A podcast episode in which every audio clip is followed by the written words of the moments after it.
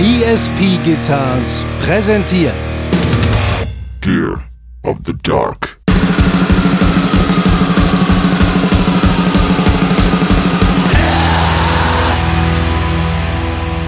Ich bin tatsächlich der großen Überzeugung, dass je weniger man versucht, irgendwem spezifisch zu gefallen, sondern je mehr man einfach echt super sau egoistisch seinen eigenen Stiefel durchzieht, desto größer ist die Wahrscheinlichkeit, dass das bei irgendjemandem auch ankommt und irgendwas auslöst.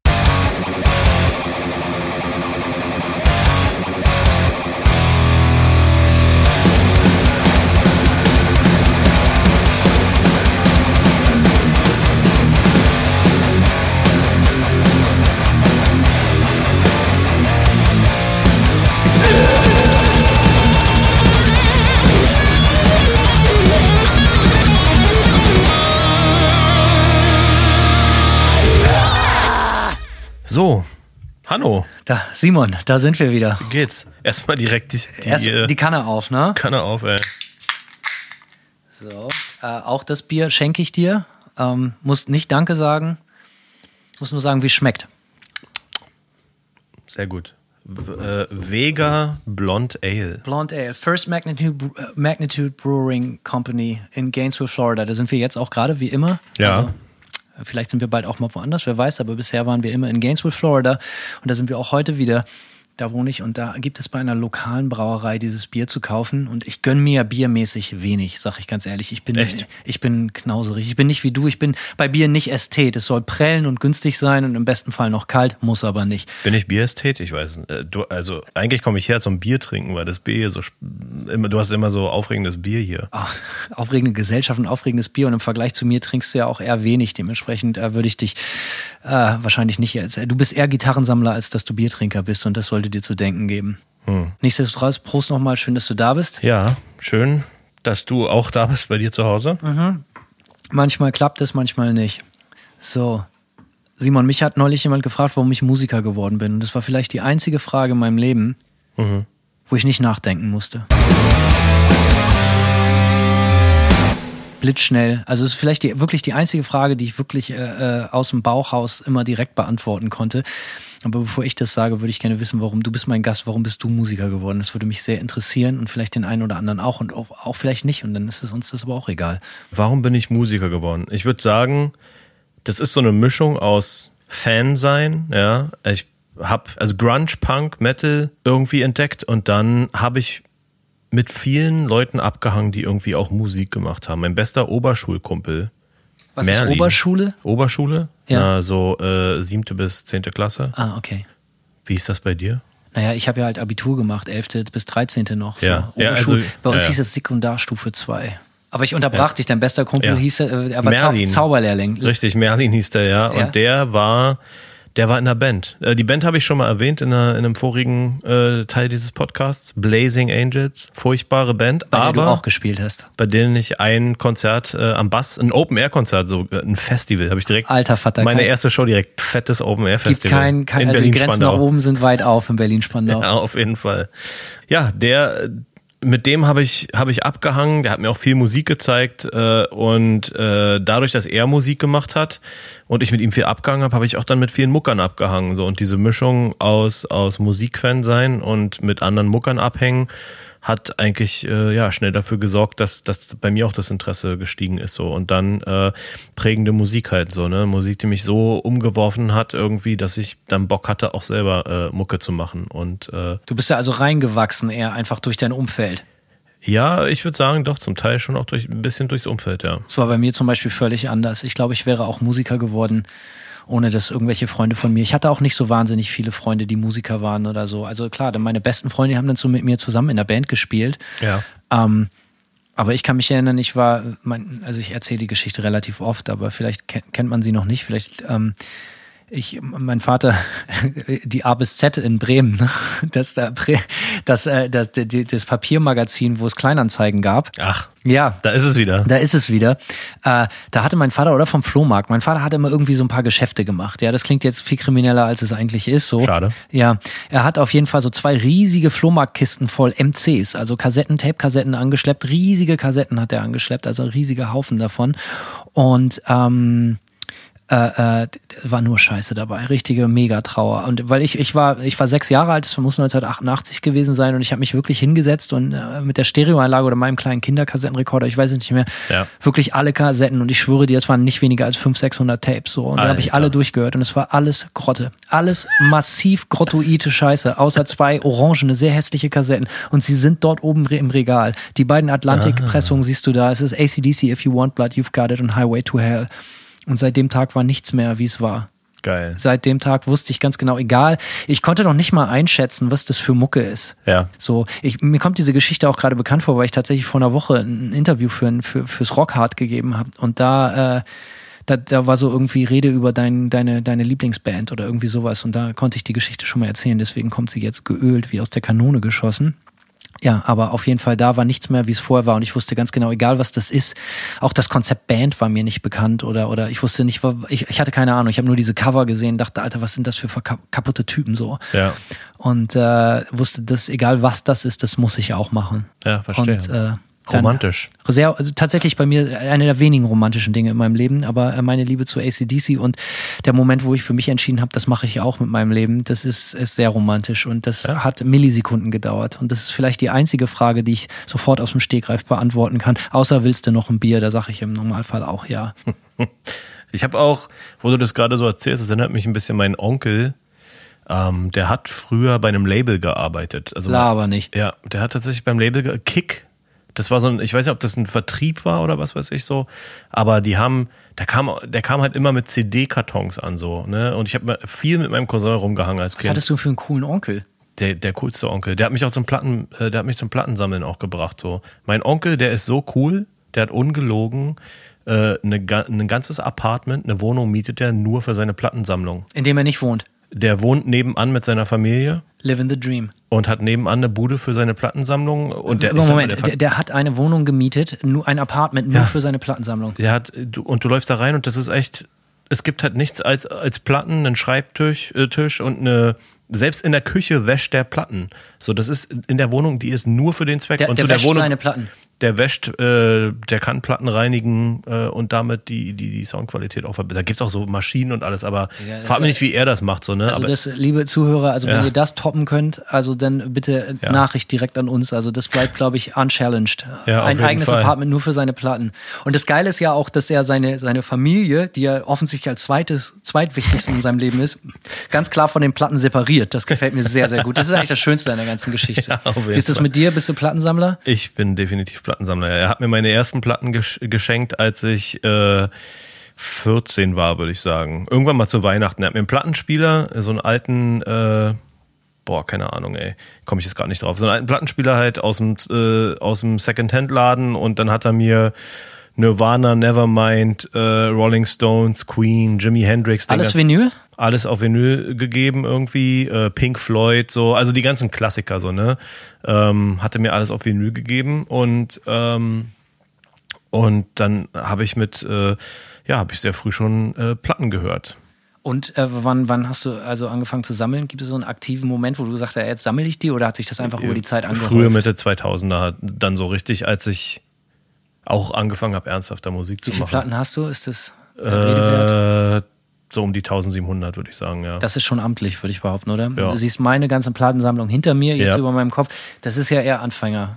Ne? Das nicht so viel. Das Problem ist, ich habe nur ein Jahr lang Platten gesammelt, so zwischen 17 und 18. Ja. Ja, fand ich das total geil und dann habe ich, hat es mich nicht mehr interessiert und auch heute nicht. Mhm. Ich bin äh, äh, leidenschaftlicher MP3-Musikhörer. Ich höre Spotify. Kassette höre ich tatsächlich noch manchmal. Äh, ähm, ko- Komme ich mir auch so richtig cool bei vor. Mhm. So, aber Platten, keine Ahnung, ich habe geile Platten. Was ist deine Lieblingsplatte? Also dein, dein bestes Stück. Mein- oh. dein, dein bestgehüteter Schatz. Also äh, die Sache, die am wertvollsten ist als einzelne Platte, würde ich sagen, ist eine Promopressung von der White Pony von Deftones. Das ist so eine, die habe ich mir vor zig Jahren habe ich die aus Deutschland bestellt über eBay von Amoeba Records hier in den USA und die hatten die für keine Ahnung 200 Dollar, was schon sehr viel war, aber das war so äh, die wollte ich unbedingt haben, die Promopressung. Und das die, hast du auch gelegt, oder was? Das habe ich gelegt. Die ist jetzt als Einzelplatte ungefähr 500 wert, was so, Eieiei. was so für in meiner Sammlung als Einzelplatte auf jeden Fall das teuerste ist. Aber dann, ne, ich sehe, hinten steht so ein Iron Maiden Boxset. Ich habe auf jeden Fall auch ein paar Boxsets, die auch Ach so, auf meinem Iron Maiden Boxset steht übrigens drauf vor Hanno und unterschrieben von Bruce himself, just saying. Ach so, ich dachte, da steht Mama von hier. ja, das sieht so ein bisschen so aus. So. Aber genau daneben steht, steht, ich stehe mal kurz auf, die will ich dir kurz gezeigt haben. Aha. Das ist einer meiner größten Schätze tatsächlich. Das ist ein Vollrausch in Stereo, Stimmung, 20 schäumende Stimmungshits. So, das ist, ist, ist, ist eine frühe 80er Jahre Deutschpunk-Platte, eine Originalpressung. Ähm, und äh, ja, da sind äh, fantastische Songs drauf. Können wir nachher nochmal hören. Also richtig Gerne. gut. Das ist, war meine erste Punkplatte, die ich nämlich, der, pass auf, mein bester Freund Buzzy, den habe ich schon öfters erwähnt, der hatte, hatte einen Onkel, so einen Fußballproll. Den Ulf, schöne Grüße, geiler Typ so. Auch Werder, nur Fußball und, und Punk und so. Und der hatte so ein, zwei Platten so. Der hatte die, die goldenen Zitronen, Porsche Genscher, Hallo Ja. SV und, und, und diese halt. Und die haben uns immer angehört. Und dann ist der weggezogen aus dem Haus, wo Buzzy wohnte. Und dann war auch die Platte weg. Und äh, jetzt, da habe ich mir nämlich auch einen kleinen Traum erfüllt. Die habe ich mir dann über Discogs jetzt Ja. irgendwie vor einem Jahr. Das war, glaube ich, die letzte Platte, die ich, die ich, die ich gekauft habe. So, Ja. das ist einer meiner absoluten Highlights und eine Originalpressung von ZK, ZK Vorgängerband von Toten Hosen, Eddie Salon, Saloon. Ähm, die habe ich, äh, die gefällt mir gut und eine Corksbarrow Testpressung in Rot Krass. und eine alte Originalpressung vom, vom Sounds Oi Sampler, den ich auch äh, oben hängt im, im, im Rahmen, hast du vielleicht gesehen. Wenn es um Rap geht, habe ich ja äh, Originalpressungen von, von deinem Berliner Kollegen von West-Berlin Maskulin, Ja. die mir sehr viel wert sind, so äh, taktlos etc. Und äh, ansonsten coole Platten habe ich eigentlich ziemlich wenig. Also so, so Genreplatten, wie man das von dem Gitarristen und Sänger von Manta vielleicht erwarten würde. So, also Ja, ich, es pa passiert so nie, dass ich mir so eine Metalplatte oder so auflege. Also Ja. Schande über mein Haupt. äh, Aber da ist zum Beispiel mein Internetradio, das mache ich an. Da ist auf der 1 drauf ist Deutschlandradio Kultur und auf der 2 ist ein Bluegrass AM-Sender, wo ich Bluegrass höre. Und dann ist da noch äh, Radio Bremen 1, so ein Oldie-Sender. Läuft. Das, ja, Ja, das ist läuft die, bei dir. Das ist die Mucke, die ich höre. Ja, also ich habe ich hab auf jeden Fall schon, bei 1700 Platten ist natürlich schwer jetzt zu sagen, äh, das sind hier äh, spezielle, ja, irgendwie so spezielle Schätze, aber was mir, was mir persönlich noch richtig viel wert ist, ist eine Band namens Ion Dissonance und die haben ein Album namens äh, Solace. Und über die Platte gibt's keine richtige Pressinformation und ähm, die ist über Jahre lang, hast du die eigentlich überhaupt nicht bekommen. Weder über Discogs noch über Ebay. Und ähm, ich habe irgendwann mal einem Kumpel von mir, der auch Plattensammler ist, halt, habe ich von meiner Verzweiflung erzählt, dass ich diese Platte nirgends finde. Und der hat mir dann eine Woche später so aus dem Nichts einen Link geschickt zu irgendeinem Laden hier auch in den USA. Da habe ich noch in Deutschland gelebt. Und das war ein ganz komischer Laden. Da gab's halt echt Staubsauger, äh, Gardinen und dann die Iron Dissonance Platte. Platte so, ne? Und auch überteuert so ein bisschen 26 Dollar plus Shipping. Und ich dachte mir so, ja, ey, sieht alles nicht so legit aus, so, aber egal, ich bin so verzweifelt, ich will die Platte so unbedingt haben, dass ich sie jetzt bestelle. Habe ich sie bestellt und einen Monat später kam die tatsächlich an. Und zu meinem großen Schock war das dann auch nicht mal, die war noch verschweißt so. Dann habe ich die geöffnet und das war dann sogar noch so eine Splatter, eine farbige Platte so. Eieiei. Und äh, ja, mir ist, mir ist auf jeden Fall auch gut die Hose aufgegangen, ey. Das war so ein, das war so, glaube ich, mein glücklichster Plattensammler-Moment. Das, ne, so Ri- Risiko eingegangen von der hinterletzten scheiß Website irgendwie so und dann kommt, kommt da äh, so die optimale Version von der Platte halt so bei mir an. Wenn man bei Simon zu Hause ist, stellt man auch sehr schnell fest, er ist Ästhet, durch und durch. Also wenn man zum Beispiel in sein Arbeitszimmer, in sein Studio kommt, er, er, er betreibt ein kleines Mastering-Studio hier in Florida unter anderem. Und äh, also äh, da kannst du vom Boden essen. Es ist immer alles total aufgeräumt und sauber. Und wenn man hier, wo wir jetzt gerade bei mir zu Hause sitzen, hier äh, in mein, mein, mein Studio, in mein Heimstudio geht, hat man wirklich das Gefühl, als- also zu Ehren meines alten Jugendzimmers, da posten wir vielleicht mal ein Bild von, ähm, habe ich auf Facebook und so auch schon mal geteilt. Äh, eigentlich sieht es genauso aus. Es ist alles total Chaos, aber nur so kann ich arbeiten. Ich brauche das Chaos um, um, um äh, äh, äh, wie sagt man, um, um den Genie hinter dem Wahnsinn zu äh, erwecken, um das Genie hinter dem Wahnsinn zu erwecken. Deswegen muss immer alles unordentlich und nach Möglichkeit auch dreckig sein. Ja, verstehe, ey. Na, das, äh, da bin Du ich so ein postest ja auch immer Platten, ne? Entschuldigung, wenn ich dich unterbreche. Ja, du, ja. Du, bei Instagram, du bist ja halt auch, so- sonst sagen Simon, wer ihn nicht kennt, der ist natürlich auch so äh, in Neudeutsch, äh, Influencer ist ein böses Wort, aber er hat sehr, sehr viele Follower, die sehr gerne darüber lesen, was er für Bilder von Platten oder auch Gitarren postet und so würde ich gerne mal auschecken. Mhm. Wie, wie ist der Instagram-Name? äh, Simon X Sludge, also, ne? So sieht's aus. Sludge wie das Genre oder wie Schlamm Ja. X. Wir sind hier ja auch im schlammigen Florida. So sieht's Sinn. aus, genau. Simon X Schlamm sozusagen. Was hast du, hast du, hast du schon Platten gesammelt, bevor du Musiker geworden bist? Hast du ja nicht gesagt, ne? Nein, nicht richtig. Noch nicht nee. gesammelt. Nee. Je ernsthafter mein, mein Musikerdasein wurde, desto mehr habe ich Platten gesammelt, tatsächlich, würde ich sagen. Also es hat sich so einfach durchs Musik rausbringen, wirst du auch einfach noch mit den ganzen Möglichkeiten konfrontiert, äh, ne, wie man Musik auch rausbringen kann. so Und da äh, und im Zusammenhang mit meinem, mit dem Einfluss von meinem Onkel sozusagen, mit dem frühen Einfluss mit den Platten, das, ja, würde ich sagen, hat sich dann so ein bisschen bedingt. Auch so farbiges Vinyl wusste ich wahrscheinlich, obwohl ich hatte, er hatte mir eine Deepesh Mode Platte geschenkt auch und die war blau. Und das war aber alle, alles, was er mir sonst gegeben hatte, war halt schwarz und dann war die eine Platte blau und das war natürlich auch speziell so. Dachte oh, Muss man auch sagen, damals farbiges Vinyl war nicht so selbstverständlich wie heute. Der, Absolut. Der, Mo- der, der Vinylmarkt noch nicht bis zur Gänze ausgeschlachtet. Ja, richtig, ja. Nee, das war, äh, das war auf jeden Fall schon, schon, äh, hat stark rausgestochen, die, die Platte so. Also die erste verrückte, verrückte Platte, die ich hatte, war, glaube ich, tatsächlich diese Coxsparrow, die, die rote Ja. Testpressung. Weil ich damals beim Label von Coxsparrow und Turbo Negro gearbeitet habe, bei, Ja. Mhm. bei Bitscore in Hamburg. Gibt's nicht mehr, äh, schon in Boden gewirtschaftet, der Laden so. Aber ich war der letzte Mann, der das Schiff verließ. Und da habe ich äh, aus dem Keller die ein oder, den einen oder anderen Schatz noch mitgenommen. äh, sorry nochmal. ähm, für, für die ausbleibenden Lohnzahlungen habe ich Ja. gedacht, nehme ich mir ein paar Platten mit. Und äh, ja, aber ansonsten, es hat sich, das Hobby hat sich nie so richtig verselbstständigt. Keine Ahnung. Ich mag Platten sehr gerne, ich fasse sie auch sehr gerne an und wir bringen ja auch unter Manta Recordings Independent Major Label selber Platten raus mittlerweile. Es macht mir auch Spaß, die zu konzipieren, Farben auszusuchen, dies, das. Ja. Aber ich mache mir selber nichts draus, außer dass ich natürlich von jeder Pressung ein paar in der Hinterhand behalte und sie unter falschen Namen für 1000 Euro. Tausende. Tausende. Bei Discogs dann, Mache ich äh, natürlich nicht. ja. Aber äh, der Gedanke ist jetzt nicht ganz äh, fremd. Man weiß nie, wie schlecht die Zeiten werden, Simon. Ja, ist richtig, ja. Ja, nee, das, äh, ja, an dem Punkt äh, äh, bin ich ja auch gerade angekommen, ne? Äh, Selbstplatten, Selbstplatten. Verkaufst du Platten, weil du Kohle brauchst? Kommt es vor? Ganz selten. Also ich sag mal so, bei mir ist es eher so, ich, ne, 1700 Platten heißt, ich kaufe relativ viele Platten und ich kaufe auch oft äh, spontan Sachen, ohne zu wissen, ob ich so 100% geil finde, wo ich mir halt echt nur mal einen halben Song anhöre und dann entscheide so ein bisschen äh, aus dem Bauch heraus, ob ich mir dann äh, die ganze Platte äh, rauslasse so und dann mache ich das halt auch manchmal und da unverweigerlich kommt es dann manchmal dazu, dass da Platten äh, bei mir im Regal landen, die mich nicht lange fesseln so und dann verkaufe ich die halt. Ne? Das, äh, da habe ich auch keinen Schmerz mit, weil der Punkt ist natürlich mit, mit den Platten, mit denen ich mich nicht langfristig anfreunden kann, wenn ich die verkaufe, habe ich mehr Kohle, um mir die nächste Platte zu kaufen, die vielleicht äh, für immer in meinem Regal bleibt. So, ne? Also bei mir ist dann auch so ein bisschen Wechselgeschäfte schon auch drin. Mein Kumpel Jörner aus Hamburg, beste Grüße, spielt in der fabelhaften Deutschpunk-Band Ulf. Äh, Guter Name. ja, der, der, ähm, von dem weiß ich, ich weiß gar nicht, ob ich das sagen darf, denn ist er jetzt wahrscheinlich szenemäßig unten durch, aber ich weiß, dass der Oh, oh. regelmäßig immer alte oder immer mal wieder alte Hardcore-Platten, Schätze verkauft für sehr viel Geld, weil er halt einfach äh, das Geld andersweitig gebrauchen kann. War einfach klug. Er hatte das Ohr auf der, auf der, auf den Schienen der Zeit zum Ja. richtigen Zeitpunkt damals und hat sich viele geile Platten gekauft. Aber er gibt natürlich einen großen Teil seiner Jugend auf und tauscht es in den schmöden Mammon.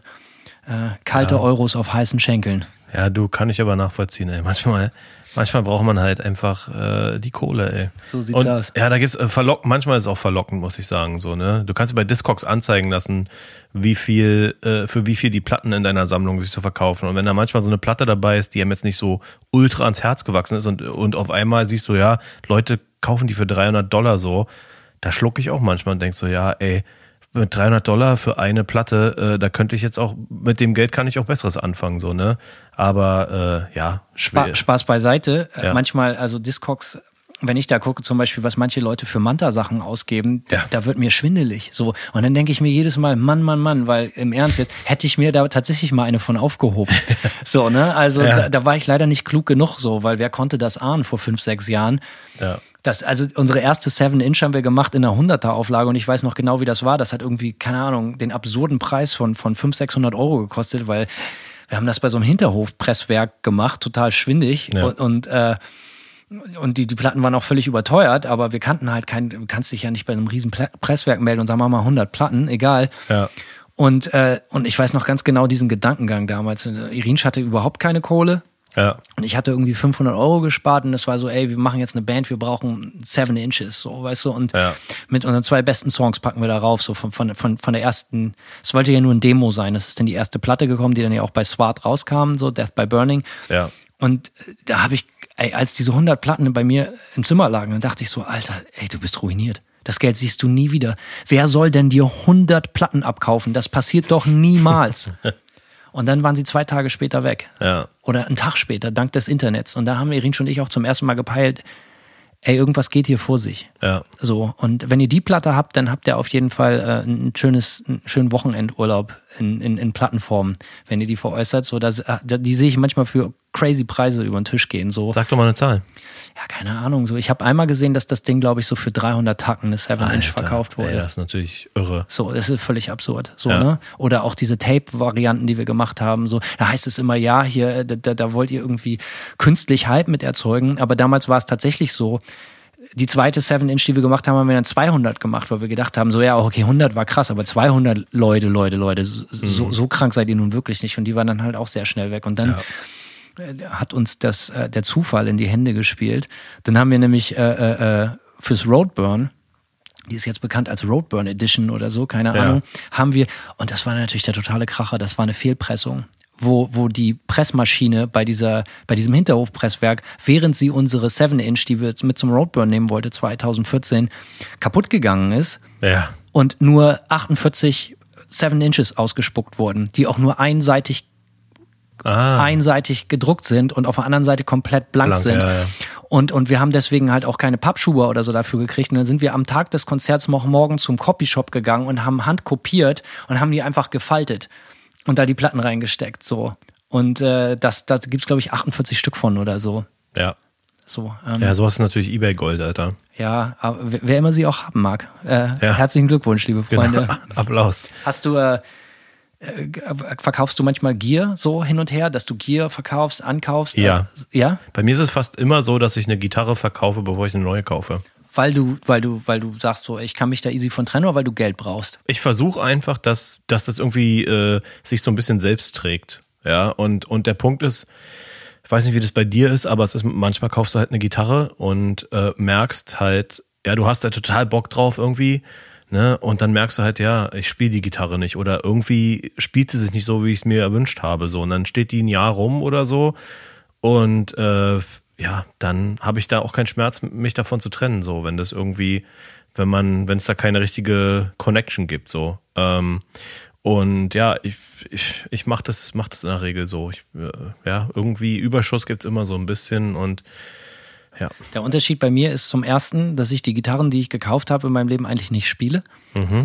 so, Ja. weil, weil, weil, also manchmal im Studio auf einer Produktion, wo ich denke, ey, ich brauche jetzt irgendwie so einen Single-Coil-Sound, den dir tatsächlich nur eine, eine, eine geile Strat über, über einen Fender Champ Ja. irgendwie voll aufgerissen geben kann. Schöner Twang-Sound oder so. Den hört man in der Manta-Produktion vielleicht auch nicht raus, aber äh, glaubt mir, Leute, er ist da.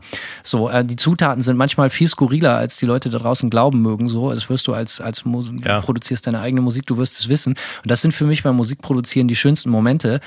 Wenn man hinter Wall of Sound so kleine Details vergraben kann, die nur einem selber Freude machen, wo man weiß, so, ey, das ist das, der totale Metal-Abriss, das völlige Brett, aber du weißt, im Hintergrund ist irgendwie wie, wie, wie so eine, ist eine Fender-Gitarre über einen Champ oder ein Deluxe-Reverb steht ein schöner, ein, ein, ein Princeton hinter mir zum Beispiel, so. Diese Dinger benutze ich total viel. Also ich würde, also fast genauso viel wie, wie meine großen, in Anführungsstrichen, Metal-Hardrock-Stacks oder so, um den Sound zu kriegen, den ich nachher am Ende des Tages auch will. Die Mischung macht's. Ja.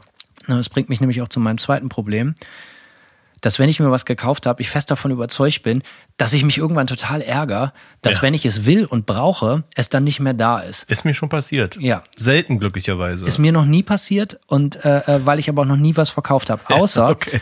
in, im letzten Jahr um mir äh, äh, für, für die äh, EP, die wir jetzt hier bei mir in dem Wohnzimmer, in dem du jetzt gerade sitzt, haben wir unsere EP hier aufgenommen. Ja. Und äh, diese, dieses Grunge-Cover-Album, wenn man so will. Ja. Und äh, da habe ich tatsächlich mich von ein paar Tretminen getrennt, wo, wo ich gemerkt, moderne Tretminen muss ich auch sagen, coole, du, du weißt, wovon ich rede, coole Tretminen von Boutique-Herstellern Ja. mit coolen Monstern drauf, die dir versprechen, den tollsten äh, sludgy, doomy Fass-Sound zu machen, merke ich, benutze ich nie. Für Ja. mich ist der tollste sludgy, doomy Fass-Sound immer noch alles nach rechts drehen und so laut sein wie irgendwie möglich. So. Und davon habe ich ein paar Dinger verkauft und die kriegt man, da kriegt man halt auch immer das wieder, was man reingesteckt hat, weil die Dinge halt auch oft limitiert sind. So. Ja. Davon definitiv. habe ich irgendwann poste ich das mal, die ganzen Tretminen, die ich habe. So da könnte ich eigentlich so ein Quart mehrere Quartetts draus bauen. Ich so. habe gesehen, du hast einen DOD Death Metal. Ja, Habe ich, hab ich damals durch meine Houston Kettner Attacks, über die wir ja schon, Attacks, über die wir ja schon gesprochen haben, äh, das war meine Tretmine vor dem Attacks 200. auf einem ähnlichen Niveau wie mein Digitech Grunge. Ja, geil. Fürchterliche Schrottpedale, aber manchmal gibt es diesen Moment, diese kurze Sekundenbruchteile eines Songs, wo du denkst, ey, das ist genau das Richtige jetzt. Und das sind im Normalfall auch, wir hatten da auch drüber gesprochen, das sind diese Trent Reznor äh, Ministry, Nine Inch Nails Momente. Ja. Das sind die Pedale, die du direkt ins Mischpult spielst, um diesen kranken Industrial Sound oder so zu kriegen, diesen kaputten Radio-Sound oder so, Ja. den du hinter eine äh, riesige, wahnsinnig groß gelayerte, produzierte Gitarrenwand mischen kannst, um den, den, den, den, den. Diesen Schmutzfaktor, den, erst- füllenden, diesen ausfüllenden Schmutzfaktor zu geben. oder halt der Melodie, die du spielst, halt auch so ein bisschen Grid zu geben, dass du Ja. die Melodie äh, ein bisschen eindimensional bleibst. So, weißt du, so, das mache ich gerne mal so direkt ins Pult oder ich mache das halt auch so einfach mit einem SM57 vor einem kleinen Combo-Verstärker oder so, weißt du, um, um, um halt den Melodien halt einfach äh, äh, Griff zu geben, dass die, dass die greifbarer werden im Mix, so, ne? Und das funktioniert in, äh, sehr, sehr gut mit absoluten Schrott-Flohmarkt-Pedalen. Mein bester Black Metal-Sound aller Zeiten ist irgendein schwindiges, ich habe den Namen nicht auf dem Schirm, irgendein äh, französisches Fasspedal, Ja. wo, ne- wo eine einzelne 1,5 Volt Batterie, so eine Walkman-Batterie reinkommt. Und das Ding klingt unglaublich schäbig. Aber das in der Verbindung mit dem Deluxe Reverb, äh, äh, voll aufgedreht mit dem Hallanteil, so, äh, das ist wirklich, äh, also da ist eine Kettensäge im Vergleich eine ne, ne Meisterflöte. Ja. So, also wirklich absolut asozial. Herrlich. Herrlich. Ich verrate hier meine ganzen Geheimnisse, aber ist egal. Ja, das Pedal findet eh keiner. Dafür sind wir auch hier, so ein bisschen aus dem Nähkästchen zu plaudern. So. Aber wie gesagt, so, ich verkaufe nie was, immer aus Angst, dass ich es brauche und es dann nicht mehr da ist. Also ich habe auf jeden Fall in der Vergangenheit schon mindestens eine Gitarre verkauft, bei der ich mich bis heute so ein bisschen ärgere. So, ja, das passiert schon manchmal. So Was Sachen- war das? Also ich hatte zum Beispiel, ähm, das war nur so eine Übergangsgitarre. Ich hatte mir mal eine Übergangsgitarre gekauft, weil ich Was äh, immer das ist, das musst du mal kurz erklären. Erkläre ich. Und zwar hatten wir in äh, einer der vorigen Folgen ja darüber gesprochen, dass ich mir mal diese Achtseiter habe äh, custom-mäßig umbauen lassen von äh, äh, diese Ibanez, die ich da hatte, irgendwie, ne, ähm, von dem Gitarrenbauer in Berlin, Alexander Markosch. Und ähm, wir haben aber in der Zeit in diesem Tuning schon Songs schreiben wollen für unsere Platte, unsere, unser 2010er äh, War from a Hallet's Mouth Album. Äh, Ist das nach- ein Debüt gewesen? Der Nee, da, nee, das war das dritte Album. Ah, okay. Und, ähm, und da, da die Gitarre länger ge gebraucht hat, irgendwie fertig äh, gemacht zu werden, habe ich mir dann so eine Bariton 7-Seiter von Ibanez rausgelassen.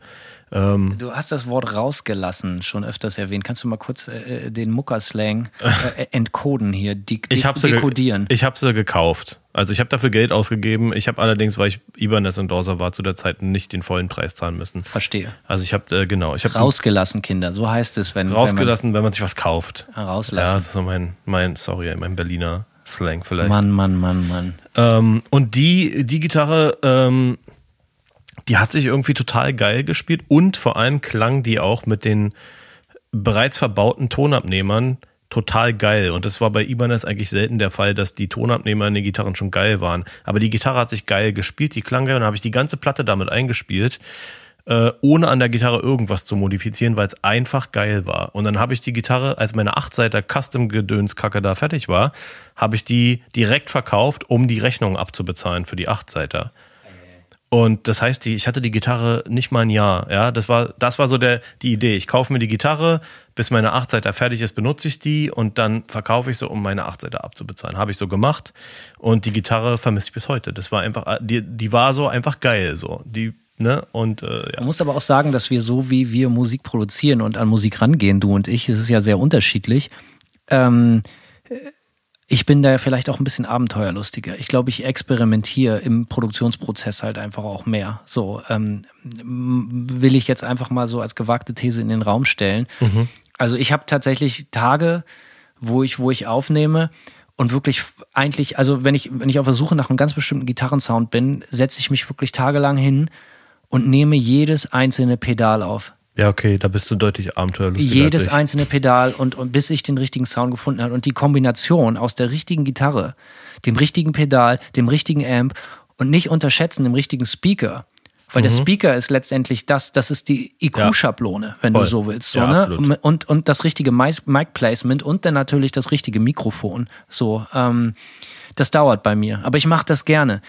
Würden die Hörer einen Unterschied hören? Höchstwahrscheinlich nicht, aber das ist mein Hobby, das mache ja. ich gerne, das ist mein, meine Freizeit und das mache ich, macht mir große Freude, so äh, mit meinen Spielsachen zu spielen. Und ja. deswegen, äh, äh, ich, wir haben in der vorherigen Folge darüber geredet, ob ich Sammler bin. Ich glaube, ich bin Sammler. Ja. Ich glaube, jetzt ist es raus, ich bin Sammler, aber ich bin kein Gitarrensammler, weil ich muss sagen, die Gitarre ist das, was mich am ganzen Ding am wenigsten interessiert. Ja. Äh, die du bist totaler Ästhet, was Gitarren anbetrifft. Ich kenne deine Gitarren, mhm. wir haben es vorher erwähnt.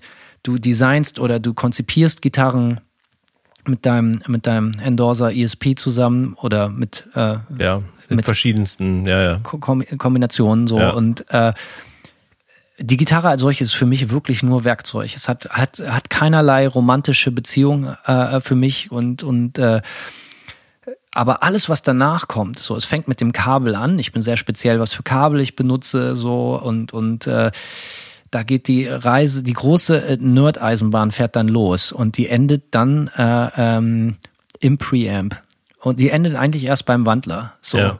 so, aber bis dahin ist eine, ein großer bunter Nudelsalat und das macht mir große Freude.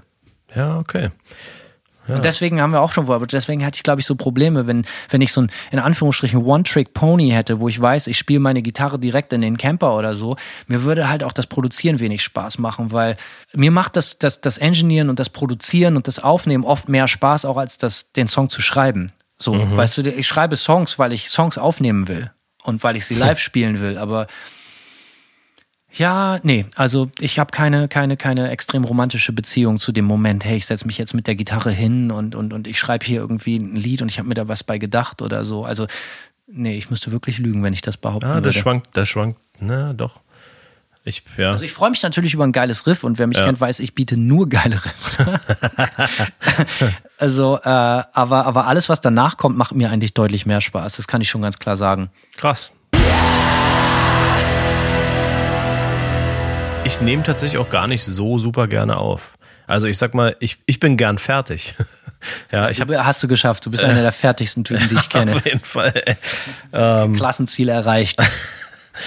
ja, ich, ich, äh, ja, ich, das Schreiben, ja, Spaß, ja, wie viel Spaß macht das Schreiben? Das ist irgendwie auch immer schwer zu sagen. Ey, es ist, äh, das ist immer für mich auch ein riesen Stressmoment. So, ich stress mich immer. Bevor ich anfange, einen Song zu schreiben, habe ich immer erstmal den Gedanken, wird es, werde ich damit je, werde ich jemals wieder zu, so zufrieden sein wie äh, mit dem Endergebnis der letzten Platte, so, ja? Und dann, aber das ist normal, das habe ja. ich auch. Man will nie unter dem, was man schon geliefert hat, ins ja, Rennen gehen. Absolut, ey. Aber da kann man es den Fans ja auch nie recht machen, weil alle Leute ja. A sagen immer, das Debüt ist das Geilste und das, das kann ich auch überhaupt keinem krumm nehmen, weil mhm. Eine Debütplatte, ich bin auch, ich, ich, ich, ich bin zum Beispiel großer Nirvana-Fan zum Beispiel und ich mag alles, allen jeglichen Output der Band sehr. Aber für mich ist die Bleach halt immer zum Beispiel die Blaupause für das, was danach kam, weil äh, es halt einfach nichts ist so unschuldig wie ein Debü Debütalbum einer Band, die nicht weiß, was sie da gerade Goldenes kreiert hat. Und das hat vielleicht halt auch manchmal so ein bisschen, also das ist jetzt nicht mein Reden, so, aber das, was ich über Leute über Manta und die Death by Burning sagen höre, dass es sowas ist wie ein moderner Klassiker. Und ich kann besten Gewissens sagen, dass Irin und ich, als wir das aufgenommen hatten, wirklich überhaupt keine Idee hatten, warum das geil ist, was wir da machen.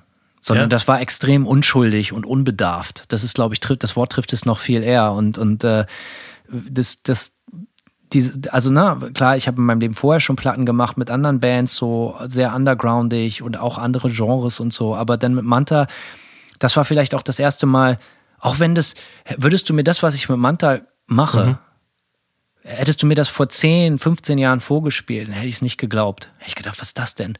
Also, hä? Aber das steckte in mir und das wollte raus. So, Ja. das kann ich ganz so äh, pathetisch sagen. So, das ist ein ganz großer Teil von mir. Und deswegen ist, ist glaube ich, auch das für mich einer der prägendsten Momente in meinem Musikerdasein, so das Aufnehmen dieser ersten Debütplatte in der Band, in der ich mich jetzt be be befinde, so, weil das ist halt eben diese Unschuld und dieses Unbedarfte und man gemerkt, das war ein Aha-Moment. Es stellte sich so ein Schalter um. Hast du auch mit irgendeiner Band mal eine Platte gemacht, wo du gemerkt hast, ey, da bin ich angekommen? Oder das ist das, wo ich als Musiker hin will? Oder das ist das, was ich wohl am besten kann, ob ich das will oder nicht? Ähm, also ich sag mal, dieses Gefühl habe ich zum ersten Mal vielleicht gehabt, nicht bei der ersten War from a Hardest Mouth Platte, sondern bei der letzten. Aber die erste War from a Hardest Mouth Platte, das Gefühl, was du gerade beschrieben hast, von dieser, von diesem etwas unbedarften, diesem, ja, so wie jugendlichem Leichtsinn irgendwie, man, man macht halt einfach irgendwie und, und hat gar keine, also mit War from a Hardest Mouth hatten wir keinerlei äh, äh, Illusion oder, oder Ambition, irgendwie eine, eine tourende Band zu werden. So, das war für mich ein Nebenprojekt, weil ich äh, vorher ein Dreivierteljahr in so einer Metalcore-Band festhing, wo mir die Mucke einfach nicht gefallen hat. So und äh, und dann habe ich das als Nebenprojekt gestartet halt so und wir haben unsere erste Vielleicht ist es noch passender, es ist äh, die erste EP, die wir aufgenommen haben. Die erste EP haben wir nämlich zu dritt aufgenommen. Da habe ich alleine äh, zwei Gitarren und einen Bass gemacht so und äh, wir hatten noch einen Schlagzeuger und einen Sänger halt, ne? Und das, dann haben wir den Scheiß rausgehauen über MySpace damals und auf einmal ist das äh, Internet über unser MySpace-Profil hereingebrochen so und wir hatten jeden Tag Tausende von, das ist so einfach, hat sich so verselbstständigt. Und das war auch genau so ein Ding. Du hast so ein Nebenprojekt gemacht aus Spaß an der Freude, von dem du dachtest, dass es keine Sau interessiert. Und dann haust du den Kram raus und auf einmal äh, äh, geht's ab, so, ne? Und ähm, ja, ich, aber, aber so beim, bei meinem Sound angekommen bin ich ein bisschen später auf jeden Fall. Also da würde ich die letzte War from Hardest Mouth Platte dann eher zu Rate ziehen, wo ich echt so, das war auch die erste Platte, die ich zu Hause komplett, wo ich zu Hause alles geschrieben habe, so alle Riffs, nicht im Proberaum geschrieben, die Platte. Und da, da habe ich halt auch einen vollen Film geschoben zu der Zeit. So, ich habe mich total isoliert. So, ich bin nicht sozial gewesen einfach. Ich bin die ganze Zeit Total anders als heute. ja, total, ja. ja, aber es war echt so, ich bin, bin nicht, äh, nicht wirklich rausgegangen, irgendwie, um mit Leuten abzuhängen, ähm, sondern ich habe. Muss man ganz kurz nochmal eben den Leuten erklären, wir kannten uns ja damals, wir haben uns ja erst hier in den USA kennengelernt, aber, Ja. aber du hast in einer Einzimmerwohnung in der Platte gewohnt in Berlin, richtig? Richtig. Ich kann mir das richtig gut vorstellen. Voll. Und da diese völlig 17. Stock. chaotische äh, Mucke geschrieben. Ja, ich habe das, das, das Haus nenne ich äh, den Witwenmacher. Ja, so, ja, das kann ich mir sehr, sehr gut vorstellen. Ja, das ist, das war, das ist auch alleine schon speziell so. Welcher Stadtteil? Äh, das war direkt in Berlin Mitte. Das fast genau am Alexanderplatz, Janowitzbrücke, für die, die es kennen. Das ist eine Station, eine S-Bahn-Station vom, vom Alex und das ist so ein 17-Geschosser und ich habe im 17. Stock unterm Dach äh, gewohnt und auf meiner Etage, als ich da eingezogen bin, gab es halt nur alte Leute und die sind dann halt alle weggestorben. Ja, das ist so. Selbstmord auch oder alle? Einfach Nee, einfach? Alters, die sind einfach alle äh, altersbedingt gestorben. Und es war dann halt so, dass da alle paar Monate ist irgendjemand gestorben und wurde durch jüngere Leute ersetzt. Also, und äh, das war schon auch eine, eine komische Zeit so. Aber ja, als ich die Platte, als ich die Platte irgendwie geschrieben Ganz erfrischend, äh, die Story, so in Zeiten von Gentrifizierung und so, ne? So einfach sterben und jemand Neues zieht ein. Das ist doch mal ein geiles Konzept. Das ist, äh, da wurde keiner verdrängt. Da ist einfach nur Das, Leben hat sie verdrängt. das Leben, Vom Wit genau. von, Im Witwenmacher direkt selbst gestorben. Richtig, ja. Aber das war für mich dann die Platte. Da habe ich einfach einen Film geschoben zu der Zeit. Und, äh, Max, Aber du hast da Bass komponiert Alle, und ja, Gitarren komponiert. Aber genau. deswegen, bist du Gitarrist oder bist du Musiker? Also das ist eine doofe Ja. Frage. Also ein Gitarrist ist Musiker, aber du Nee, weißt, was ich meine. Ich Bist du bin Musiker, würde ich sagen. Ja? Also so, so gern ich die Gitarre als Instrument mag, weil das das Hauptinstrument ist, über das ich mich ausdrücken kann, ja, die, was die Musik, die ich mache, auch trägt. das geht mir, glaube ich, genauso, ja. Ja, das ist aber, aber ich ich bin zum Beispiel weniger Gitarrist, weil ich setze mich nicht hin und übe so. Ich kann nicht shredden, ich kann keine, keine äh, 80er Jahre Hair Metal Solos, äh, Soli, sorry. Äh, Ganz ah, ja, ja. Eis, bitte. Ganz, also, äh, ja, sowas kann ich, ne, ich kann so einen Kram nicht zocken. Äh, Uns hört hier die Elite der, der Musiker zu, ja? Also bitte, äh, äh, ausschließlich. bitte habe deine Termini Ja. äh, äh, down, okay? Ich, ich werde es versuchen. ich werde, ich gebe mein Bestes und Also entschuldige mich auch. Ja. Nee, ich übe ich üb nicht. Wenn ich, wenn ich die Gitarre in die Hand nehme, entweder um Songs zu schreiben oder um für zehn Minuten dumme Thrash Metal Riffs zu schreiben, äh, nicht zu, zu spielen. Das ist, das ist echt alles, was ich mit der Gitarre mache. Ich Ja. fasse die Gitarre original auch nur an, um neue, also dieser Tage wirklich Mhm. nur um neue Manta-Mucke zu schreiben, so seit Jahren. Sonst, also sonst, wenn mich auch, ich fasse die Musik auch nicht, also ich, äh, Entschuldigung, ich fasse die Gitarre auch nicht an, weil ich denke, ich, ich, ich, ich, äh, äh, ich könnte ja mal wieder oder so, sondern ich fasse Ja. die Gitarre wirklich nur an, wenn ich das Gefühl habe, da könnte jetzt was kommen. Ich Ja. habe die Gitarre jetzt zum Beispiel drei Wochen in der Hand, nicht in der Hand gehabt, vermisse ich null. Mhm. Äh, äh, ist für mich passiert. Dann wiederum gibt es Wochenlang, wo ich sie jeden Tag in der Hand habe, so und ich auch jeden Tag einen Riff rausscheiß. So, das kann durchaus passieren, so. Aber äh, ich habe nie die Ambition gehabt, ein guter Musiker zu sein. Also ich wollte ein effektiver Musiker sein, um Ebenso, ja. was zu schaffen, um was zu erschaffen, so, um, um, um das, die Musik bauen zu können, die mich selber flasht. So. 100 Prozent ist bei mir absolut genauso. Aber äh, äh, ich hatte nie das Gefühl, ich, ich, ich wollte jemanden mit Gitarre spielen, nicht mal mich selber beeindrucken, wirklich überhaupt nicht. Es war immer nur ein Ausdrucksmittel. Und Ja. äh, ich hatte so viele Kumpels, ey, damals, so, ne, die, die, die konnten die tollsten Sachen auf der Gitarre, echt zwölf Jahre Gitarrenunterricht, so, gib ihm. Und die haben bis heute nicht einen geilen Song geschrieben. Ja, Ich will nicht behaupten, dass ich geile Songs geschrieben habe, aber ich habe zumindest Songs geschrieben. So, das ist der springende Punkt. So und äh, Alter, habe ich viele Songs geschrieben. Und also Unmengen. Also lange vor Manta. Also Ja, ja. wirklich kaputtes Zeug auch. Wie gesagt, äh, mit der Akustikgitarre als Blödelbade. ja. Äh, äh, ein Wort, eine Wortkonstruktion, die mir sehr gut gefällt. Äh, Die auch gut passt einfach, oder? ja, ja, zu mir und meinem Naturell. Ich habe habe einfach große Freude gehabt, wahnsinnig viel zu kiffen und mich mit vermeintlich lustigen Texten auf dem Bett äh, im Kinderzimmer meiner Eltern selber zu unterhalten. Und das hat viele Jahre gut geklappt. Mit meinem leiernden Vierspurrekorder. Ja. Und äh, da hatte ich auf jeden Fall viel Spaß. So. Und auch da war nie so, ey, greif mal den D7-Akkord besser oder so. Also, äh, Wie bist du denn eigentlich von äh, Blödelbade und Deutschpunk, äh, wie bist du zu dem gekommen, was zum Manta-Sound? Wie, hast, wie bist du zum Manta-Sound gelang, gelangt? Weil das ja schon auch, absolute Frustration. So, Okay. nicht, nicht Frustration übers Leben oder so, sondern ich habe einfach mit der Musik, die ich vorher gemacht habe und so, einfach irgendwie, es flutschte nicht, es ist, ist nichts passiert. Es hat vielleicht auch keinen interessiert, obwohl ich das heute noch fantastisch finde oder vieles davon so. Aber ähm, ich hatte so das Gefühl, so, ey, ich bin jetzt 30 oder so, ich, ich, äh, äh, ich, ich keine Ahnung, ich mache jetzt nur, ich mache keine Kompromisse mehr. Und ich war witzigerweise zu der Zeit relativ lange in Südostasien unterwegs, so mit Rucksack. ja, Ähm, nein, keine Selbstfindungstour, sondern ich wollte einfach weg, äh, Frauentrouble äh, aus, aus Deutschland. Und äh, das hat auch ganz gut geklappt. Und dann habe ich in Malaysia, bin ich auf eine unglaubliche, lebendige Underground-Szene get getroffen. Wahnsinnig hart, härter als alles, was ich hier zuvor weltweit gesehen habe unter widrigsten Bedingungen. Ich habe wirklich Grind-Konzerte im Dschungel gesehen. Kein Scherz. So unglaubliche Dinger. So ähm, keiner gesoffen, weil es ja auch ein streng muslimisches Land und so. Ja. Äh, äh, und ich war immer der Einzige, der dann da immer mit seiner Plastiktüte vom 7-Eleven rumgelaufen ist mit ein paar Dosenbier in der Hand. So alle stocknüchtern, nachmittags Sonne scheint, Grindcore, Dschungel. Und da habe ich gedacht so, ey, vielleicht gehst du die ganze Sache auch falsch an. So vielleicht hast du vielleicht hast du vergessen, was es heißt, Musik ohne Ziel zu machen. So, sondern so, ich hatte Jahre vorher immer gedacht, äh, das wäre geil und hoffentlich gefällt das den Leuten. Und dann mache ich das und dann mache ich das und dann, wenn ich das so mache, finden die Leute das gut. Und das hatte ich, glaube ich, einfach vergessen. Und da habe ich dann gelernt, was es heißt, was Leidenschaft bedeutet. Die, die, diesen Kids dazu zu gucken, die, die, die nur gegenseitig ihre eigenen Fans sind, von, der Bühne runter in Pit und vom Pit rauf auf die Bühne, um selber zu spielen.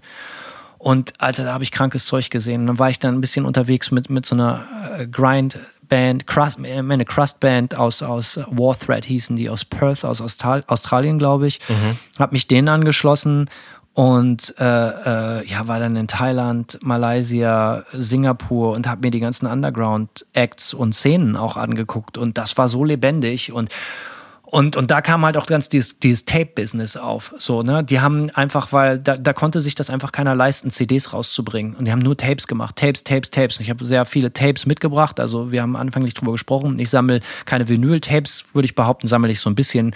Das Medium bedeutet mir auch einfach mehr. So, und äh, und dann bin ich hierher gekommen und Irinsch war ein alter Freund so und gesagt so, ey, mit dem wollte ich eh immer Musik machen, weil ich ihn für einen fantastischen Schlagzeuger hielt und, und äh, musste Irinsch vielleicht immer so ein bisschen sagen, ihm sagen so, ey, lass mal machen, lass mal machen, weil ich musste ja so ein bisschen der Aktive sein so. Und dann äh, ging das aber relativ schnell. Und da habe ich gesagt, ey, lass mal total kranke, harte Musik spielen. Und dann ist das aber auch gar nicht so krank und hart geworden. Also, äh, wenn ich das mit den Tapes vergleiche, die ich damals aus Malaysia mitgebracht habe, klingt Manta wie Roxette. So, äh, äh, so, ne? Also so wahnsinnig fürchterlich hart ist es dann auch überhaupt nicht geworden. Aber vielleicht so, diese Aggression war auf jeden Fall da. Und, und ich habe mich in diese Aggression und in diese, in diese, in diese, in dieses, in diese Nicht-Pose verliebt, wenn man sozusagen. Also einfach nur wirklich, man schließt sich mit seinem be besten Freund in den Raum ein und haut sich eine Stunde lang Fight Club mäßig auf die Fresse am Instrument. So. Ja. Und nicht einfach nur des, des Kloppens so, weißt du, wir, wir spielen bis heute keine Blast Beats oder auch nicht sonderlich schnell oder, oder, oder, oder sonst was. Und meine Vocals sind jetzt auch nicht übertrieben extrem oder sonst was. Also wie ich singe einfach nur laut und, und hart oder was weiß ich, so, keine Ahnung. Aber äh, das, das hat mir große Freude gemacht. Katharsis nennt man es vielleicht. Halt einfach nur richtig geil auf die Kacke hauen, ohne Ziel. Und das war dann zum ersten Mal in meinem Leben, dass sich Leute dann wirklich für die Mucke interessiert haben. Durch totalen, vielleicht durch die Ehrlichkeit dahinter. So. Aber ja. das ist auch nur äh, äh, äh, Thesen, die ich aufstelle. Ob das so ist, das müssen die Leute für sich selbst entscheiden. So. Ja. Aber ich höre immer wieder Geschichten so, dass das, ja, hier habe ich Manta gehört und das war für mich irgendwie neu oder das war, ich habe die Aggression und die Primitivität dahinter gepeilt. Primitiv, das ist auch ein gutes Wort, das gefiel mhm. mir immer gut. So. Und dass ich eigentlich mit der Musik, die ich mache, immer besser, aber immer primitiver geworden bin. Und bis heute glaube ich daran, dass man für richtig geile Mucke nichts braucht als ein, zwei wirklich richtig gute, catchy Riffs und ein Beat, der treibt. Ja. Und alles andere interessiert mich nicht. Mich interessieren keine Solos, mich interessieren. Soli. Es war ein Test, oh. Simon. Das, das, war ein Test, du hast den Test bestanden. So. Ähm, ja. Ähm, ja, das kann ich ganz klar so sagen. So. Also äh, der Weg ist das Ziel, so doof wie das klingt, aber das trifft für Manta auf jeden Fall zu. Ja, das ist natürlich äh, eine krasse Story, einfach erstmal schön durch Malaysia mit dem Rucksack, ey. Das hat mir die Augen geöffnet, ganz klar. Und als ich dann wiederkam, wusste ich so, ey, ich mache nie wieder Musik für andere Leute. Ja. Ich mache nie wieder Musik, weil ich glaube, das könnte jemandem gefallen. Das ist eine absolute Einbahnstraße. Voll. Das ist komischerweise. Ne? Musste ich 30 Jahre für alt werden, wie peinlich. Ja, das ist. Aber gut, und, oder Moment mal, das muss ich, muss ich revidieren. So. Ich hatte diesen Gedanken natürlich, als ich bekifft im Jugendzimmer meiner Eltern rumsaß, Tag für Tag, Nacht für Nacht, natürlich auch, weil da habe ich auch Musik gemacht auf meinem Vierspurrekorder, die, wo ich wusste, das wird nie jemand hören. Und das ist nur da, um mich und meine engen Freunde äh, zu unterhalten. So. Ja. Aber dazwischen habe ich es, glaube ich, irgendwie verloren. Mhm, so. Verstehe, ja. Und äh, ich bin froh, dass es wieder da ist und ich möchte da auch nie wieder von weg.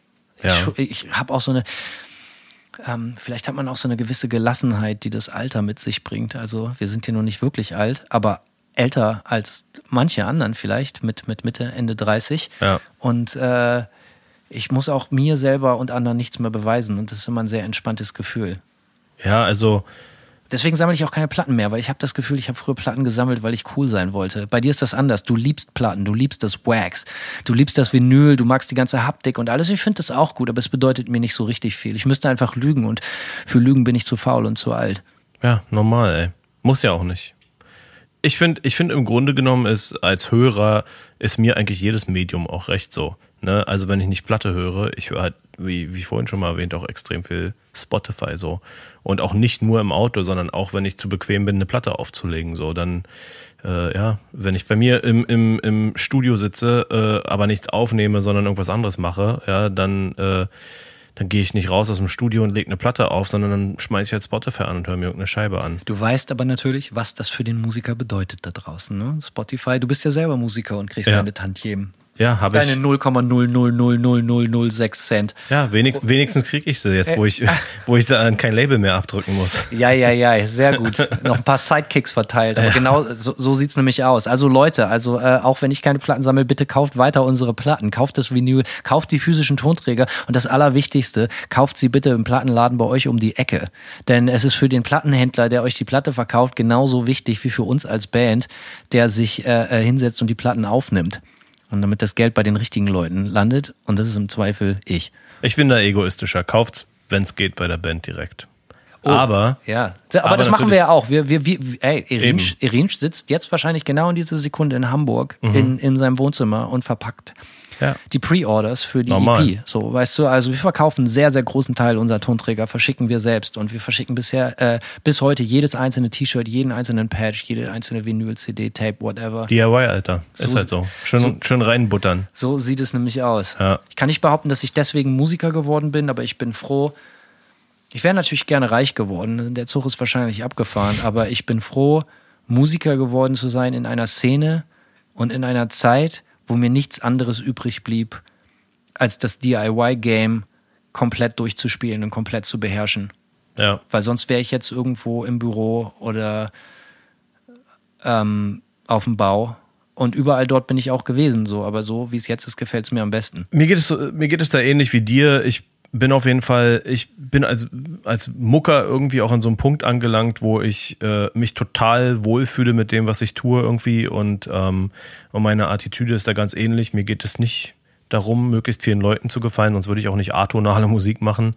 Äh, aber äh, ja, ich habe da irgendwie so ein, so ein Groove für mich gefunden, irgendwie musikalisch, wo ich wo ich Musik quasi schreibe, die mich irgendwie stimuliert, so, weißt du, was ich meine? Wo ich ähm, und bei mir, bei mir läuft das alles so über atonale Reibung. So, so sobald die, die, die Musik mich äh, irgendwie, sobald die ein, ein unangenehmes Gefühl heraufbeschwört, so das ist so für mich immer so der, der Schlüssel. Und dann, dann versuche ich halt Filme zu schieben, irgendwie so, okay, äh, ich mache jetzt einen Song äh, über, keine Ahnung, äh, oder ich habe eine ganze Platte, die letzte War from Hardest Mouth Platte hieß Voyeur. Das ging dann so um Voyeurismus. Dann habe ich so lauter paranoiden Scheiß halt irgendwie mehr ausgedacht. So paranoide Stories von irgendwelchen Stalkern. Die halt, auch die Texte? Auch die Texte, ja, ja genau. Oh, okay. Die Texte, äh, da bin ich äh, äh, auch immer sehr stark involviert. So genau. Und da habe ich mir so Stories ausgedacht über äh, verschiedene Voyeurismus-Szenarien oder so oder auch aus eigenen Erfahrungen so. Ich mag zum Beispiel aus irgendeinem Grund so, ich habe in Berlin bei so einem äh, Einkaufszentrum gelebt. Alexa heißt das, direkt am Alexanderplatz.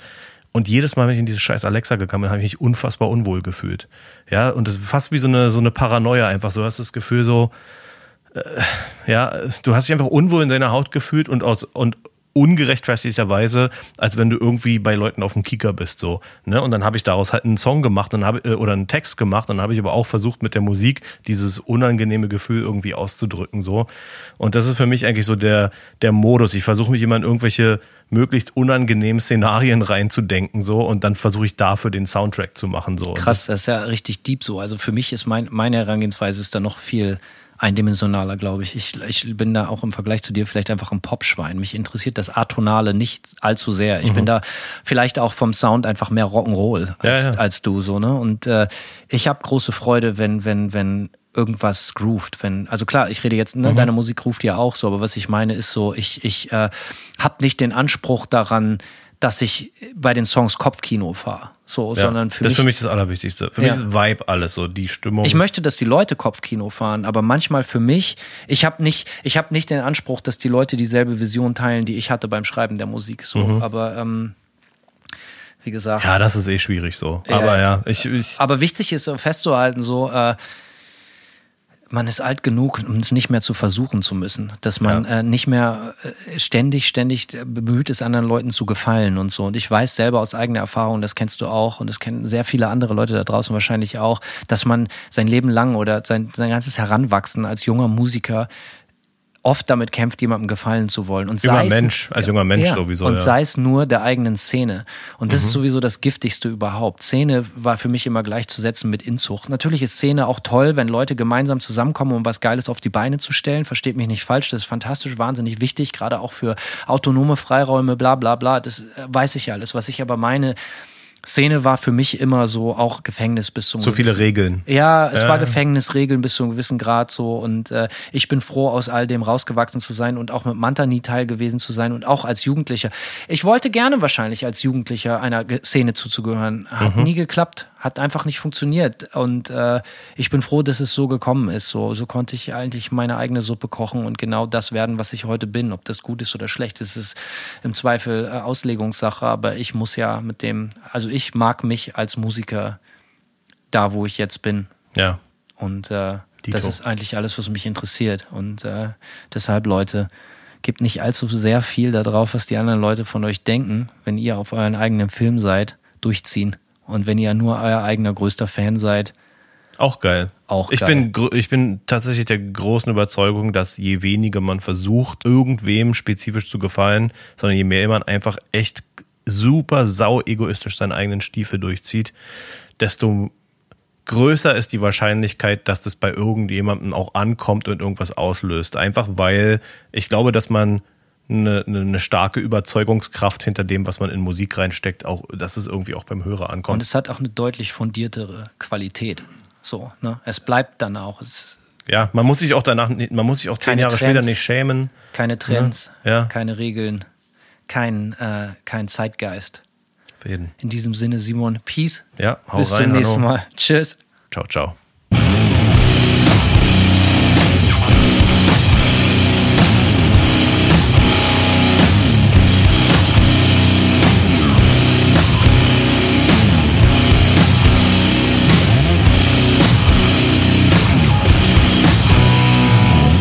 They serve one master. That is destruction.